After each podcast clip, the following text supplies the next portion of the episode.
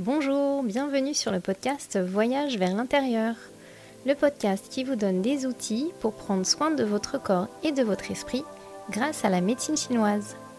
Je m'appelle Nelly Robert, je suis praticienne de médecine traditionnelle chinoise, je donne des cours et des formations de Qigong.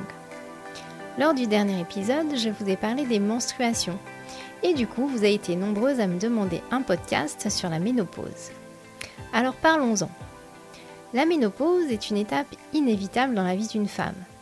Elle correspond en médecine traditionnelle chinoise au déclin naturel de l'énergie des reins.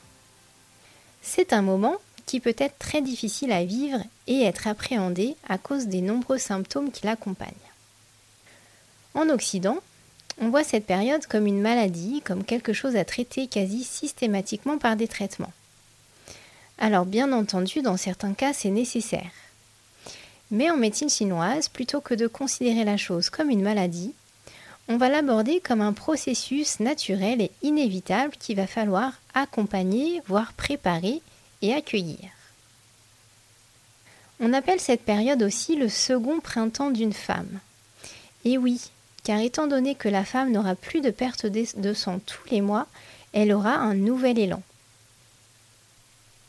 Mais mesdames, pour connaître ce nouveau printemps, il y a bien sûr des choses à faire et à mettre en place dans votre quotidien, dans votre hygiène de vie, dans votre alimentation, dans votre écoute et votre présence à vous-même.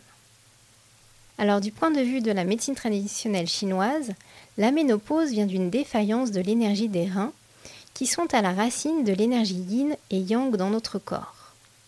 Mais ils sont aussi la source du jing, de l'essence vitale, qui est en charge des fonctions reproductives et sexuelles. Donc, au cours de notre vie, petit à petit, cette énergie des reins va s'amenuiser, jusqu'au point où nos règles vont se stopper. On n'aura plus cette capacité de donner la vie, forcément. On n'aura plus assez d'énergie yin et de sang pour pouvoir avoir nos règles. C'est comme si l'interrupteur ou le, robinet s'arrêtait naturellement. Donc c'est surtout l'énergie yin liée au sang qui va diminuer. Ce sont donc des symptômes yang reliés à la chaleur qui vont apparaître. D'où les fameuses bouffées de chaleur qui arrivent au moment de la ménopause ou de la préménopause. Je vous laisse écouter ou réécouter l'épisode sur l'énergie des reins pour en savoir plus sur le Jing, sur l'essence vitale. Alors les symptômes qui vont apparaître pendant cette période peuvent être à la fois yin et yang, car les reins sont la source de ces deux énergies. Le yin des reins, son rôle est de soutenir les liquides, d'humidifier, de rafraîchir. Elle est aussi reliée à notre structure osseuse et à nos articulations. L'énergie yang des reins, quant à elle, est reliée à la chaleur, à ce qui nous anime, ce qui nous met en mouvement et à nos désirs. Ainsi, yin et yang sont comme l'eau et le feu dans notre corps. Ils doivent s'équilibrer et c'est de notre responsabilité de maintenir et de trouver cet équilibre. Alors, quand l'énergie yin va diminuer, c'est le yang qui va prendre le dessus et s'exprimer. On aura alors comme symptômes des bouffées de chaleur, de l'agitation, de l'anxiété, de l'irritabilité, de la sécheresse.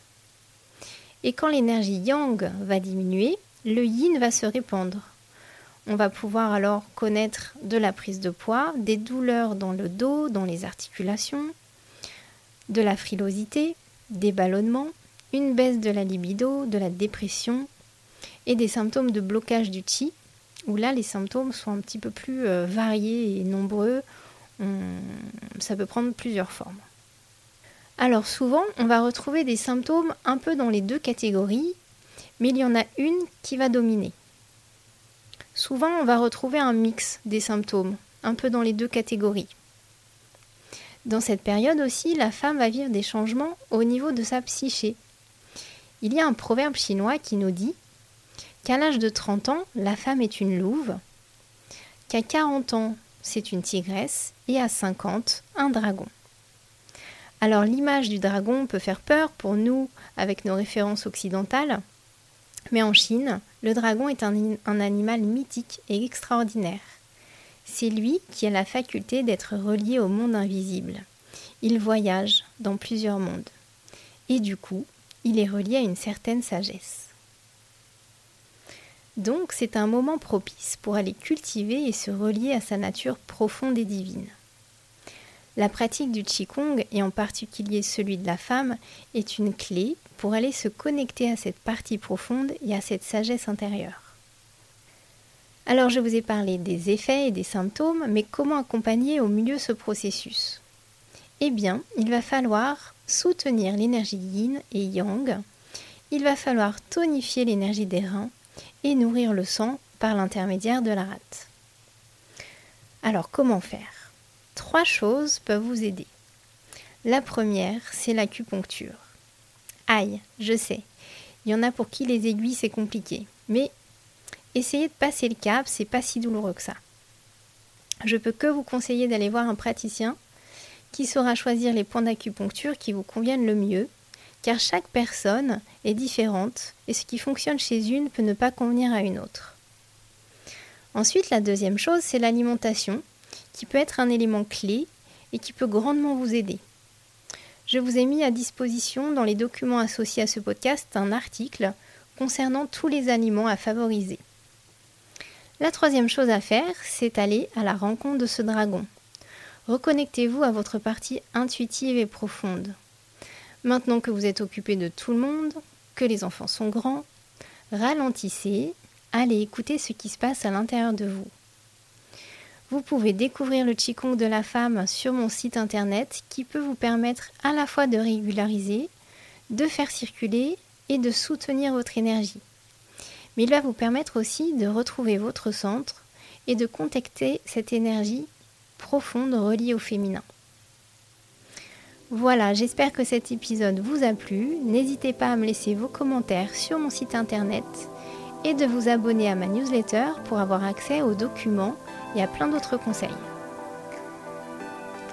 Je vous dis à bientôt et je vous souhaite un bon voyage vers l'intérieur.